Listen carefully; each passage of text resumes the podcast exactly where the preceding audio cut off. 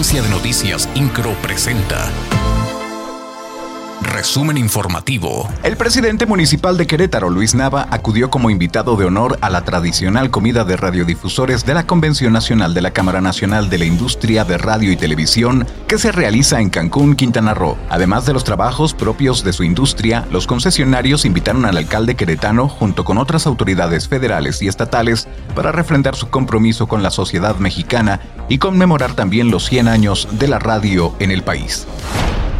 La Comisión Nacional de los Derechos Humanos pidió la reparación del daño a una mujer que en 2015 le fue extirpado el seno derecho por un mal diagnóstico relativo a cáncer de mama. La recomendación está dirigida al director general del Instituto Mexicano del Seguro Social, Zoé Robledo Aburto, por vulnerar los derechos humanos a la protección de la salud, a la integridad personal y a la información en materia de salud. Esto en agravio de una mujer a quien se le practicó una intervención quirúrgica innecesaria debido a un mal diagnóstico y a la inadecuada atención médica del personal adscrito a la Unidad de Especialidades Médicas de Detección y Diagnóstico de Cáncer de Mama de la Secretaría de Salud y del Hospital General Regional número 1, ambos en el estado de Querétaro.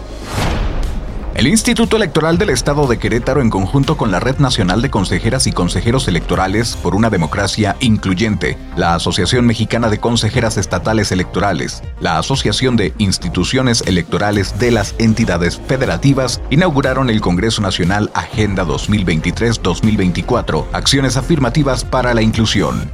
El evento se realiza del 22 al 24 de junio en la ciudad de Querétaro. La Universidad Politécnica de Santa Rosa Jauregui firmó convenios de colaboración con la Asociación de Medianas y Pequeñas Empresas Industriales de Querétaro con el propósito de que las y los estudiantes de dicho plantel puedan acceder a realizar sus prácticas profesionales en estas empresas. Como parte de la implementación del Programa Estatal de Seguridad 2022-2027 y en seguimiento a la instrucción del gobernador del estado en cuanto a priorizar la paz y tranquilidad, con estricto apego al respeto a los derechos humanos, iniciaron las jornadas de socialización sobre las reformas en materia de seguridad y justicia penal. Este ejercicio de socialización tuvo su primer encuentro con los integrantes del Colegio de Abogados Litigantes del Estado de Querétaro. INCRO, Agencia de Noticias.